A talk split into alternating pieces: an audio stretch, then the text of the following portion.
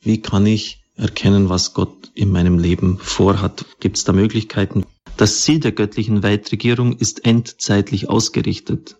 Sie ist eine Brücke vergleichbar, die sich vom Ufer der Zeit hinüber in die Ewigkeit wölbt. Mit einem Standbein steht sie schon am Ziel des Weges. Dass sich einmal alle Schwierigkeiten und Leiden dieser Welt in einem harmonischen Preisgesang des Allerhöchsten auflösen, erscheint vielen als Projektion, als Flucht vor der harten Wirklichkeit in ein Wolkenkuckucksheim.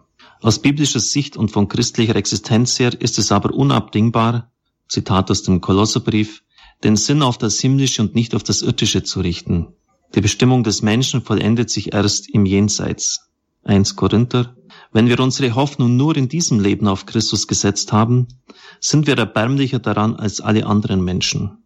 Durch die Ausrichtung auf die Vollendung bei Gott wird, wenngleich nur umrisshaft und wie durch einen Schleier verhüllt, der Blick auf ein Ganzes gewährt. Die bisherigen Ausführungen haben die große Bedeutung für das Theodizee-Problem und die Vorsehungslehre in Erscheinung treten lassen. Die Zulassung von so viel Leid auf dieser Welt durch Gott kann theologisch nur dann ernsthaft vertreten werden, wenn es um die Seinsweise in der Ewigkeit geht, die auf dem Spiel steht. Bei vielen Leidenssituationen kann nur bei einem Hinblick auf eine Kompensation in einer das Diesseits übersteigenden Seinsweise des Menschen ein Sinn festgehalten werden. Freilich dürfen wir den jetzt noch nicht ganz erkennen. Aber letztlich lässt sich nur im Hinblick auf den Ausgleich im Jenseits vieles auf dieser Welt überhaupt ertragen. Chamonix schreibt, ich habe zwar auch die Leichenberge der von der ungerechten, gottfeindlichen Macht Ermordeten gesehen, ich verspüre die furchtbare Herausforderung, aber noch über dieser Todeslinie steht die Macht des Allmächtigen. Und ich sehe die göttliche Vorsehung und bin überzeugt, dass die Leiden dieser Zeit keinen Vergleich aushalten mit der Herrlichkeit, die uns geschenkt werden soll. Gott hat sich selbst den Sieg über Leid und Tod in der Endzeit reserviert, in einer endgültigen und definitiven Vernichtung dieser Wirklichkeiten. 1. Korintherbrief, Apokalypse 20. Solange dies noch nicht erfolgt ist, gilt, dass der Pilgerstaat des Königs Christus mit jenem Satans und seines Anhangs in dieser Erdenzeit verwoben ist und es nicht möglich ist, diese jetzt schon zu trennen. Das hat Augustinus dargelegt in seinem grundlegenden Werk Der Gottesstaat. Das Gleichnis vom Unkraut unter den Weizen vertagt die Antwort ausdrücklich auf die Zeit der Ernte. Ein Lied kann man erst dann ganz verstehen, wenn es verklungen ist. Endgültige Antworten sind darum verfrüht. Erst in den Feuern des Gerichtstages wird das Dunkel des Bösen hell. Es kann deshalb keine Lösung geben, die uns jetzt schon zur Einsicht vorlegen würde. Der Glaube hält trotz aller Anfechtung fest, dass es diese Antwort gibt. Das geschlachtete Lamm, der geopferte Gottmensch, wird im Endgericht die Siegel des verschlossenen Buches der Vorsehung öffnen. Während das Schicksal ewig stumm bleibt, wird der vorsehende Gott im Gericht Antwort geben. Was in der Zeit nicht verstanden werden konnte, ja, was Gott als ungerecht und machtlos erschienen ließ, wird bloßgelegt werden. Guardini, durch die Enthüllung der Wahrheit nimmt er sein Recht, seine Heiligkeit und Gerechtigkeit verlangen die restlose Offenlegung der Geschichte. Am Tag der göttlichen Gerechtigkeit wird der Unterschied zwischen dem Gerechten und dem Übeltäter, die entsprechend ihren Taten den angemessenen Lohn erhalten, hervortreten. Die Opfer ungerechter Gewalt werden aufstehen und ihr Recht erlangen. Die Disharmonien der Geschichte werden sich lösen. Die Vorsehung, die uns oft so rätselhaft in diesem Leben vorkommt, wird ihre Wege offenlegen und rechtfertigen. Wir werden sehen, wo und wie sie am Werk war und wie wir uns auf sie eingelassen oder uns verweigert haben. Ihr Triumph wird vollständig sein. Alles Suchen nach dem Reich Gottes kommt im Geschenk der himmlischen Herrlichkeit an sein Ziel. Während eine Vorsehung bei Gott glaubt, weiß um den Charakter des Vorläufigen, welcher der irdischen Wirklichkeit anhaftet, und wird sich ihr deshalb nie ganz ausliefern. Die Lebenshaltung des glaubenden Menschen ist auf die Vollendung bei Gott ausgerichtet und davon jetzt schon betroffen. Daraus entsteht eine gewisse Gelassenheit des Glaubenden, weil er von dieser Welt nicht Letztgültiges erwartet. Unser Erdendasein ist im Vergleich zur Ewigkeit nur eine kurze Zeit. Hier ist in der Tat der Unterschied zu betonen zwischen den Leiden dieser Zeit und der ewigen Herrlichkeit, die an uns offenbar werden soll. Römer 8, 18. Der Ausblick auf die Vergeltung im Jenseits kann zu einer billigen Vertröstung und Trägheit führen, die zu Recht kritisiert wird. Karl Marx hat das getan. Er kann aber auch Kräfte freisetzen. Das Beispiel des heiligen Cotolengo, der in Turin eine Oase der Fröhlichkeit und des Vertrauens für die Ärmsten der Armen schuf, zeigt dies. Nicht einmal die Angst vor dem Tod ist dann eine Grenze. So nahmen sich schon in der Antike die Christen der von den eigenen Angehörigen im Stich gelassenen Pestkranken an im Bewusstsein, dass sie auch bei einer möglichen Ansteckung ihres Lohnes bei Gott nicht verlustig gehen würden. Das Bemühen des Christen für eine bessere Welt hier auf dieser Erde ist motiviert von der Vision einer Schöpfung, in der es keine Tränen und kein Leid mehr gibt. Aus dieser Perspektive zeigt sich, dass die Hoffnung auf Letztes auch die Hoffnung auf Vorletztes, das heißt auf diese irdischen Wirklichkeiten einschließt. Die Antwort des himmlischen Vaters in Katharina von Sienas Gespräch von Gottes Vorsehung auf die bohrende Frage nach dem Warum des Todes des Gerechten, der einem Unglücksfall zum Opfer fällt, enthält wertvolle Gedanken. Sie wendet die Frage ins Existenzielle nach der Bereitschaft des Einzelnen zu gläubigem Vertrauen.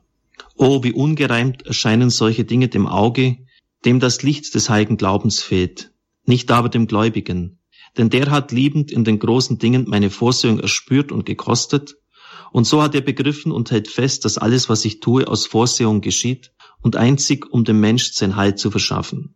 Deshalb bringt er allen Dingen Ehrfurcht entgegen und nimmt kein Ärgernis an meinen Werken, sondern durchsteht alles in wahrer Geduld. Und so ist es.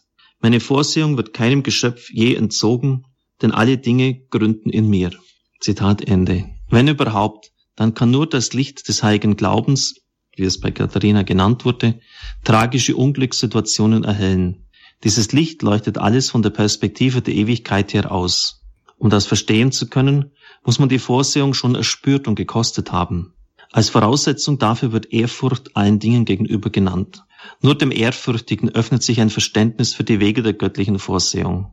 Als tiefsten und eigentlichsten Grund des Murrens über die Vorsehung gibt der himmlische Vater an, weil sie nicht auf mich, sondern auf sich selber hoffen. Von Eigensucht, verfehltem Selbstvertrauen und Wissensdünkel geblendet, hält der Mensch sich nicht an Gott, seinen Führer und Weg. Umgekehrt erfreut sich jener der Liebe Gottes, der in allem die Sorge um sich selbst verliert, nicht bloß betreffs der weltlichen Güter, sondern auch der eigenen Person. Weil die Seele alles ließ, hat sie alles gefunden. Das ist die Antwort des himmlischen Vaters bei Katharina von Siena. Erkundung der Wege der Vorsehung Gottes. Die Wege der göttlichen Vorsehung zu erkunden scheint von vornherein ein Unternehmen menschlicher Anmaßung zu sein. Mit der bekannten Stelle bei Jesaja, nach der die Gedanken und Wege Gottes nicht die Gedanken und Wege des Menschen sind, dürfte diese Absicht schwer zu vereinbaren sein. Im Buch der Weisheit heißt es, welcher Mensch kann Gottes Plan erkennen oder wer begreift, was der Herr will? Gottes Absichten sind für den Menschen unerforschlich. Was wäre das auch für ein Gott, der vom Menschen erfasst werden könnte? Es wäre sicher nicht mehr jener, der sich in der Bibel offenbart als faszinierendes und schaudererregendes Geheimnis. Deshalb verwundert es nicht, wenn von theologischer Seite gewarnt wird, mutmaßend die Vorsehung Gottes erkennen zu wollen. Wie wir beim Missbrauch der Vorsehung schon gesehen haben, konnte der forsche Anspruch, genau zu wissen, wie es um die Pläne Gottes im einzelnen konkreten geschichtlichen Belangen bestellt ist, nicht eingelöst werden. Von daher legt sich eine gewisse Vorsicht nahe, Gottes Willen nicht vorschnell mit Geschichtsereignissen zu identifizieren. Ich möchte nachfolgend ein warnendes Beispiel bringen bei einer wichtigen und entscheidenden Person der Philosophiegeschichte, nämlich Hegel, seine Einleitung zur Philosophie der Weltgeschichte. Zuvor aber noch etwas Grundsätzliches. Ich möchte trotz all dem die These vertreten, dass eine gewisse Erkenntnis des Planes der Vorsehung nicht nur wünschenswert, sondern notwendig ist für ein Leben aus dem Glauben. Theologische Basis hierfür ist die dogmatische Lehre, dass der Vorsehungsglaube ein gemischter Artikel ist. Das heißt, er kann bis zu einem gewissen Grad mit Kräften der Vernunft erreicht werden. Andererseits ist er auch ein Glaubenssatz. Eine Spannung wird sichtbar, die nicht aufgehoben werden kann. Hegels Philosophie der Weltgeschichte. In der Einleitung zur Philosophie der Weltgeschichte geht Hegel auf die Vernunftansicht der Weltgeschichte ein. Die Geschichte haben wir zu nehmen, wie sie ist, wir haben historisch empirisch zu verfahren. Die Philosophie bringt nur einen einzigen Gedanken mit, den einfachen Gedanken der Vernunft, dass diese die Welt beherrsche, dass es also auch in der Weltgeschichte vernünftig zugegangen ist. In der Geschichte offenbart sich für ihn eine göttliche und absolute Vernunft. Mit den Augen der Vernunft ist der Mensch in der Lage, durch die Mannigfaltigkeit des bunten Gewühls der Begebenheiten das Wichtige zu erkennen. Hegel ist sich bewusst, dass er mit dieser Sicht den Glauben der Vorsehung berührt. In zweifacher Weise hat der Vorsehungsglaube nach seiner Sicht für den Menschen Relevanz. Zum einen beim Walten der Vorsehung in einzelnen Situationen des persönlichen Lebens, wenn jemand etwa in Not ist und Hilfe braucht, zum anderen in einer diffusen Allgemeinheit einer göttlichen Weltregierung. Hegel lehnt beides ab als Kleinkrämerei des Glaubens. Ihm geht es, Zitat, um die Anwendung im Großen, worunter er nichts Geringeres versteht als die Erkenntnis des Planes der Vorsehung in seiner konkreten geschichtlichen Verwirklichung. Auf den Vorwurf der Vermessenheit dieses Unterfangens erwidert er, dass bei einer allgemeinen Bestimmung der Vorsehung das göttliche Wesen in der Ferne gehalten wird, jenseits der menschlichen Dinge und der menschlichen Erkenntnis. Den Theologen wirft er vor, sie hatten eine Pseudodemut. Er spricht von einer willkürlichen Eingrenzung Gottes Weisheit nur in der Natur zu bewundern, nicht aber im Lauf der Weltgeschichte. Die göttliche Vorsehung ist im Großen wie im Kleinen die gleiche. Deshalb besteht für ihn die wahrhafte Demut gerade darin, Zitat, Gott in allem zu erkennen, ihm in allem die Ehre zu geben und vornehmlich auf dem Theater der Weltgeschichte. Wenn die Theologie selbst es ist, die zur Verzweiflung gekommen ist, weil sie nämlich den Willen Gottes in der Geschichte nicht erkennen kann, dann muss sie sich eben in die Philosophie flüchten, wenn man Gott erkennen will. Die Philosophie nimmt sich somit des religiösen Inhalts der Vorsehung gegen die Theologie an. Sie hat ihren Überschuss gegenüber dem Glauben in der Erkenntnis, in der Erkenntnis der sich geschichtlich verwirklichenden Absichten Gottes. Die Zeit für eine solche Einsichtnahme in den Willen Gottes sei nach Hegel längst gekommen. Unter diesen Prämissen geht Hegel die verschiedenen Kulturen der Weltgeschichte durch und bezieht sich auch auf die Gegenwart des politischen Geschehens von damals. Er begeistert sich für Napoleon und schreibt an Niethammer 1806, als er Napoleon Bonaparte zum Rekognoszieren hinausreiten sieht, den Kaiser, diese Weltseele, sah ich durch die Stadt hinausreiten. Es ist in der Tat eine wunderbare Empfindung, ein solches Individuum zu sehen, das hier auf einem Punkt konzentriert, auf einem Pferde sitzend, über die Welt übergreift und sie beherrscht. Diese Begeisterung hält an, selbst nach dem Überfall Bonapartes auf Russland, die für ihn vernichtend ausging. Das Ende dieses Feldzugs wurde geradezu als Gottesurteil verstanden. Mit Mann und Ross und Wagen hat sie Gott der Herr geschlagen. Auch nach dem Gemetzel der Vielvölkerschlacht bei Leipzig mit über 100.000 Toten und Verletzten schreibt Hegel noch, keine größeren Siege sind je gesiegt, keine genievolleren Züge je ausgeführt worden. Napoleon macht es Ehre, dass er würdigere Feinde nicht fand, sondern sie sich erst selbst erzeugte und so seinen Fall vorbereitete. Entsprechend deutlich ist die Kritik Löwitz an Hegel. Wer ein Stück Weltgeschichte wirklich erfahren hat und sie nicht nur vom Hörensagen kennt aus Reden, Büchern und Zeitungen, wird zu dem Resultat kommen, dass Hegels Philosophie der Geschichte eine pseudotheologische Konstruktion ist, am Leitfaden der Idee des Fortschritts. Die sichtbare Wirklichkeit entspricht dem in keinster Weise. Der christliche Vorsehungsglaube wird bei Hegel verweltlicht, die Heilsgeschichte des Christentums auf den Kopf gestellt. Der Staat ist für ihn ein irdischer Gott und die Geschichte etwas Göttliches. Diese Sicht von Hegel ersetzt den entschwundenen Vorsehungsglauben der christlichen Religion. Noch heute ist dieser Historismus als Glaube an den Sinn der Geschichte die Religion der Gebildeten. Es ist die billigste Art von Glaubensersatz, hat Löwit formuliert. Trotz der Zurückweisung der Hegelschen Anmaßung ist dessen Grundanliegen berechtigt. Gegen alle Einwürfe muss eine gewisse Erkennbarkeit des Handelns Gottes auch aus christlicher Sicht gefordert werden. Zumal wenn man sich Gott als einen in Geschichte und Natur tätigen denkt. Das Sprechen von Gott verkommt sonst zum leeren Gerede, da es einen realen Hintergrundes entbehrt. Die Warnung Hegels vor einem Gott, der nur in einer nebulösen Allgemeinheit tätig ist, hat nichts von ihrer Aktualität eingebüßt. Deshalb muss es um eine recht verstandene Erkenntnis des Willens Gottes im nächsten Abschnitt gehen.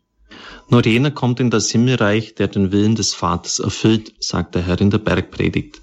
Bruder, Schwester und Mutter ist für Jesus, wer dem Willen Gottes nachkommt. Im Vater unser beten wir darum, dass Gottes Wille geschehe. Welchen Sinn hätte dieses Gebet und die anderen diesbezüglichen Worte Jesu, wenn wir nicht wissen können, was dieser Wille ist? Die Frage des vor Damaskus vom Pferd gestürzten Saulus, Herr, was soll ich tun, ist von fundamentaler Bedeutung für den glaubenden Menschen denn dieser vertraut darauf, dass Gott einen Plan, eine sinnhafte Ordnung für sein Leben bereithält. Wie oft wird in der Seelsorge diese Frage des Paulus nach dem konkreten Willen Gottes in einer bestimmten Lebenssituation gestellt, auch bei uns bei Radio Horeb, etwa in der Seelsorgesprechstunde. Herr Pfarrer, was soll ich tun? Was ist der Wille Gottes? Man tut sich natürlich mit direkten Antworten nicht leicht, zumal man die Situation gut kennen muss. Nur so kann man richtig raten. Aber es gibt doch Kriterien, auf die man zurückgreifen und aufmerksam machen kann. Kriterien, die zur Entscheidungsfindung beitragen. Zumal, wenn es um Entscheidungen geht, die das ganze Leben beeinflussen. Es ist eine lebenslange Aufgabe, nach dem Willen Gottes zu fragen, zumal unser Leben keineswegs nach einem Drehbuch abläuft, sondern auch menschliche Freiheitsentscheidungen mit einbezieht und somit entsprechend variabel ist. Die Zeichen der Zeit. Bei der Beobachtung des Wetters vermag das Volk aufgrund bestimmter äußerer Zeichen vorherzusagen, was kommen wird. Sobald ihr im Westen Wolken aufsteigen seht, sagt ihr, es gibt Regen und es kommt so. Lukas 12, 54. Die Zeit des messianischen Wirkens Jesu hat ebenfalls ihre Zeichen, die gedeutet und im Leben umgesetzt werden wollen. Doch hier versagen die Menschen in schuldhafter Weise.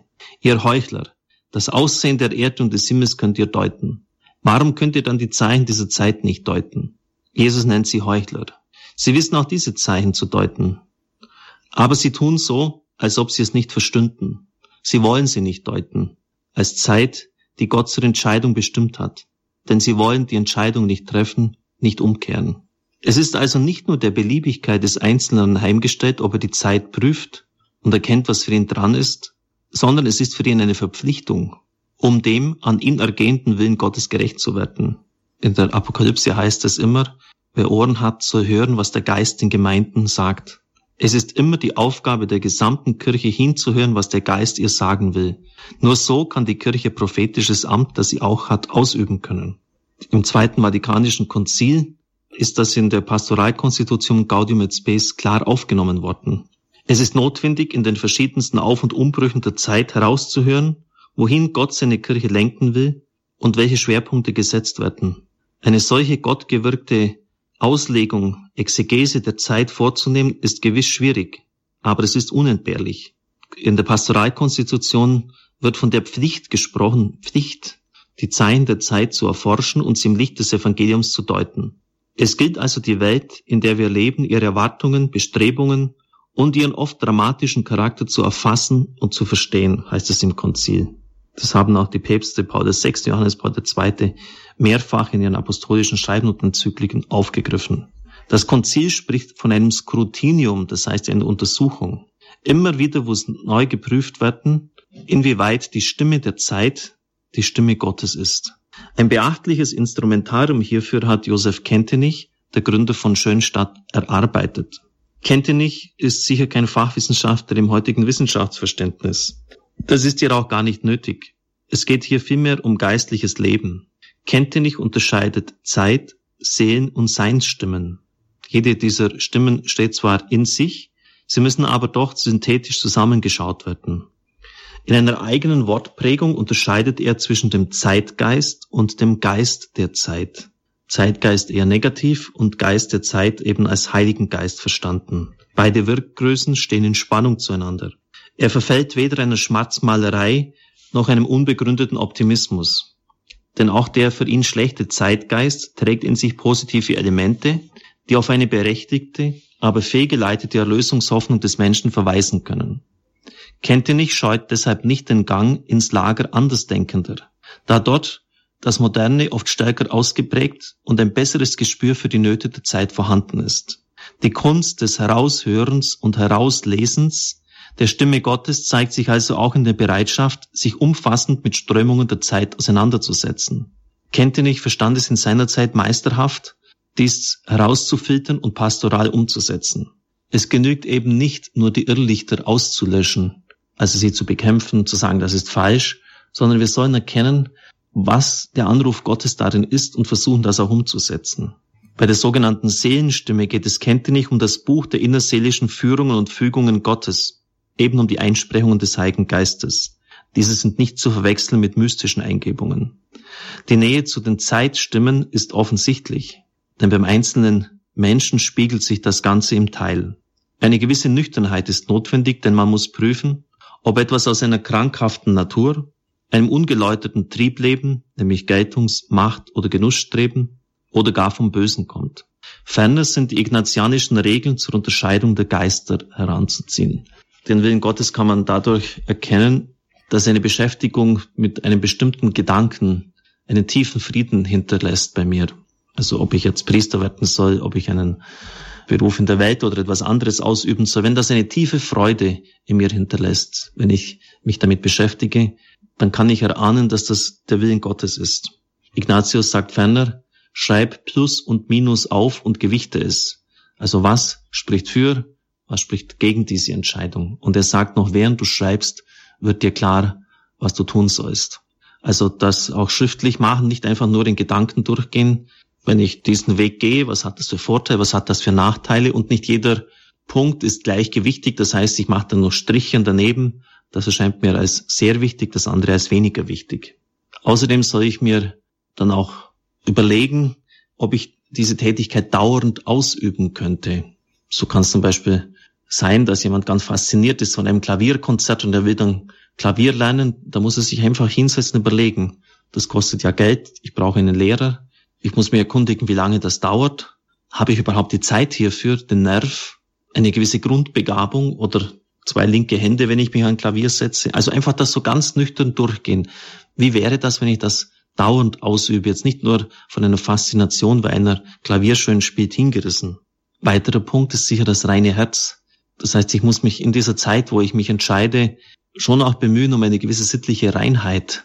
Denn wenn dieses innerste Organ der Wahrnehmung des Menschen getrübt ist, dann tue ich mir natürlich schwer, den Willen Gottes zu erkennen. Dann spricht Gott zwar zu mir, aber sozusagen mein Empfangsgerät ist nicht auf Sendung geschaltet. Das heißt, ich muss in dieser Zeit mich besonders bemühen, zur Beichte zu gehen, die Sakramente zu empfangen und ein regelmäßiges Gebetsleben zu führen. Blaise Pascal sagt einmal, im Gehen lösen sich alle Probleme. Das heißt, bestimmte Dinge werde ich nur ja dann erkennen, wenn ich so mal hineinschnuppere. Sie kennen vielleicht die Geschichte von den zehn Aussätzigen, die von Christus geheilt worden sind. Er hat kein machtvolles Wort, wie er es sonst getan hat, zu ihnen gesprochen, ich will es, werde rein, sondern gesagt, zeigt euch den Priestern.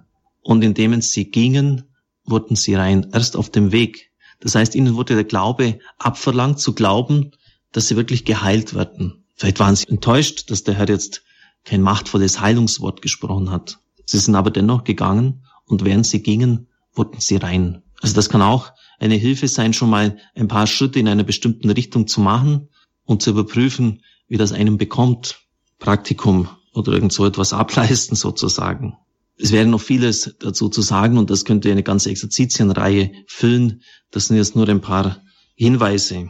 Also ich muss diese Zeitstimmen erkennen. Was ist die Zeitansage? Was will der Herr jetzt von seiner Kirche, so war es zum Beispiel sicher die biblische Bewegung, die liturgische Bewegung, etwas, was ganz sicher von Gott her gekommen ist und was die Kirche auch rezipiert hat. Dann geht es um die Seelenstimmen und dazu brauche ich besonders auch diese ignatianischen Regeln zur Unterscheidung der Geister, abgeleitet von Ignatius von Loyola. Paulus mahnt eine Wandlung und Erneuerung des Denkens an, um den Willen Gottes erkennen zu können. Es hängt somit auch von der sittlichen Lauterkeit und Offenheit ab, ob jemand die Stimme Gottes vernehmen kann. Ganz entscheidend und wichtig ist auch, ob ich einen kompetenten Ratgeber habe. Da muss ich natürlich sehr aufpassen, dass dieser keine Eigeninteressen vertritt. Also nicht jetzt mir den Rat gibt, Priester oder Ordensfrau, Ordensmann zu werden, nur weil er halt sieht, dass wir auf diesem Gebiet einen großen Mangel erleiden. Er muss schon mit erspüren, ob diese Person wirklich eine Berufung hat. Ein wirklich Liebender achtet auf die kleinsten Zeichen, die den Willen des Geliebten zum Ausdruck bringen. Er wird versuchen, den erkannten Wunsch des anderen zu erfüllen. So war es auch bei den Heiligen, die streng darauf bedacht waren, selbst in den kleinsten Dingen des Alltags den Willen Gottes zu erspüren.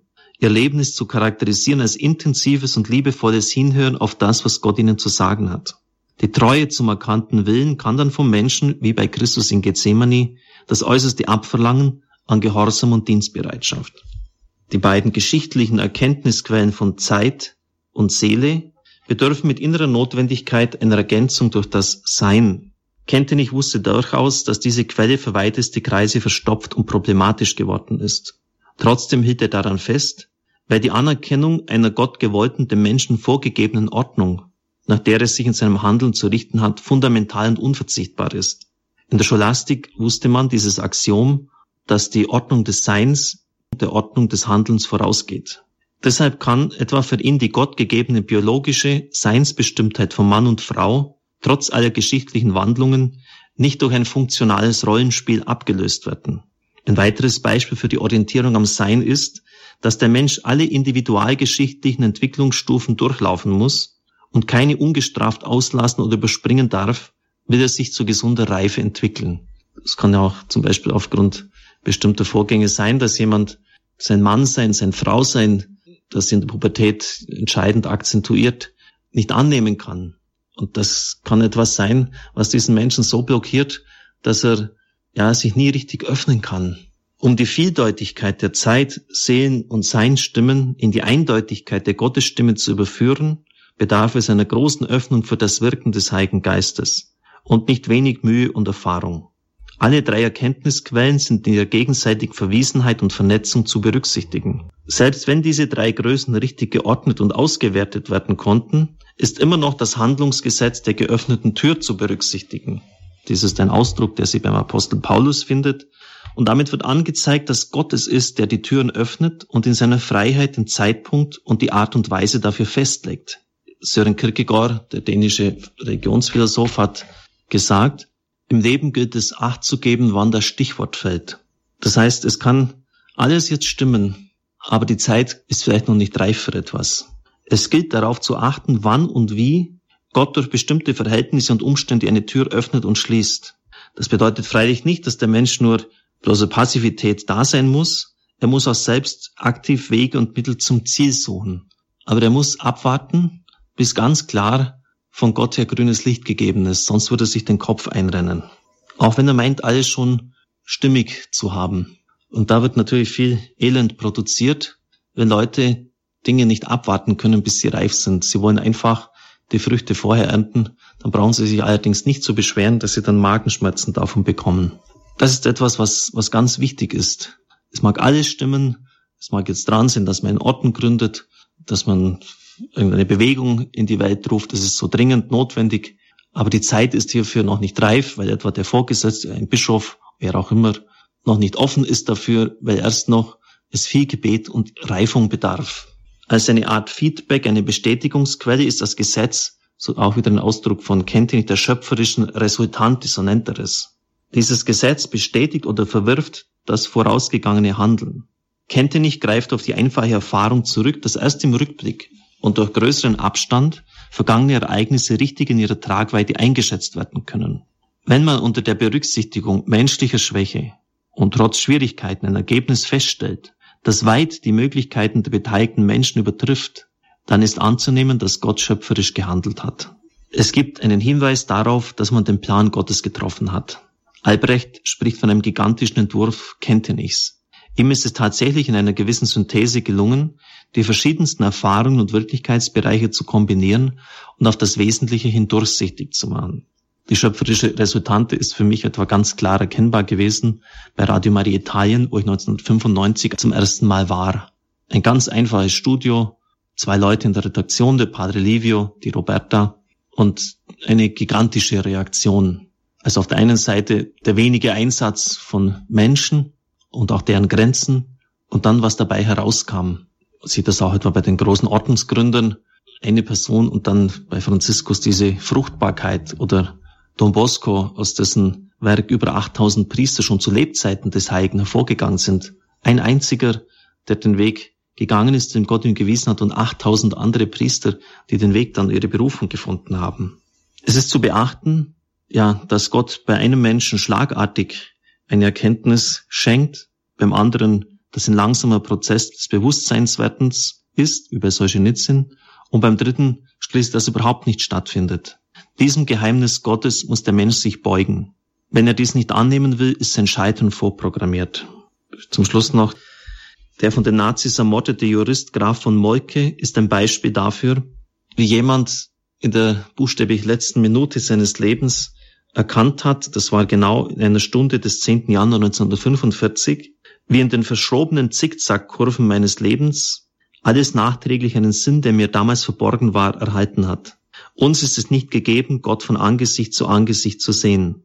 Aber wir sind bis ins Innerste erschüttert, wenn wir plötzlich erkennen, dass er ein ganzes Leben hindurch am Tag als Wolke und bei Nacht als Feuersäule vor mir hergezogen ist und dass er es uns erlaubt, das plötzlich in einem Augenblick zu sehen. nun kann nichts mehr geschehen. Das ist eine großartige Erkenntnis. Das heißt, Gott hat ihm kurz vor seinem Sterben erkennen lassen, dass letztlich doch alles ein sinnhaftes Gefüge hat in seinem Leben. Ein Nachtrag zur Unterscheidung der Geister. Es hängt auch mit dem Bittgebet zusammen.